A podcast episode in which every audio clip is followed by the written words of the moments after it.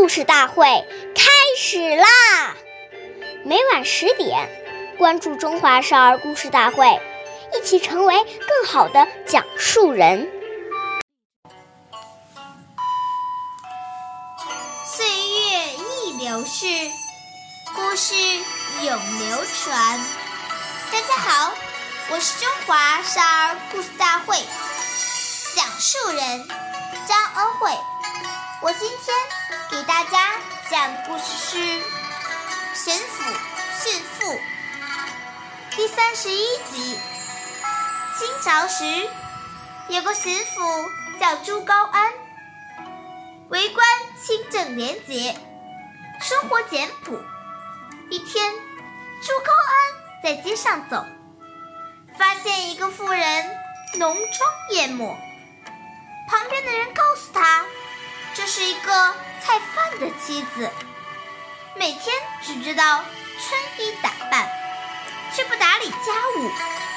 朱高安听说了，就让这个妇人跟随自己来到府衙里看一看。这个妇人不知道巡抚这样做的原因，只得胆战心惊地跟在后面。到了府衙，朱高安。人来到厨房，只见几个女子在烧水做饭。周高安指着灶旁一个穿着粗布衣服正在洗菜的妇女说：“这就是我的妻子，巡抚夫人。”小贩的妻子听见了，很吃惊，同时也明白了巡抚的意思。羞愧的说不出话。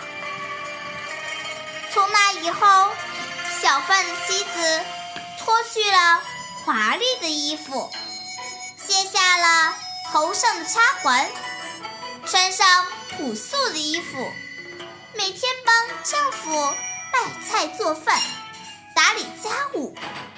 下面有请故事大会导师王老师。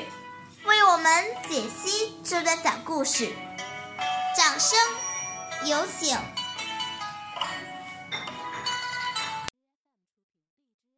好，听众朋友，大家好，我是王老师，我们来解读这个故事。故事说呀，爱美之心，人皆有之。服饰之美，在于内在气质与外在形式的和谐统一。如果只追求外表光鲜亮丽，忽视内在修养，不仅浪费大量的金钱和精力，时间久了，也会因金玉其外，败絮其中而失去真正的美丽。况且，一味追求名牌或奇装异服，强迫家长购买力所不能及的服装，这样不仅有损自己的形象，更是增加了父母的经济负担。父母养育我们已经够辛苦的了，懂事的孩子只盼自己能早一天为父母分忧解难，怎么能忍心再给父母添烦恼呢？其实，穿衣服最重要的目的是保暖遮羞，可是我们在买衣服的过程当中已经忘记了它本来的目的，反而沾上了虚荣的习性。仔细想一想。实在是不应该呀！好，感谢您的收听，我们下期节目再会。我是王老师。想参与讲故事的同学，请关注我们的微信号“微库全拼八六六九幺二五九”。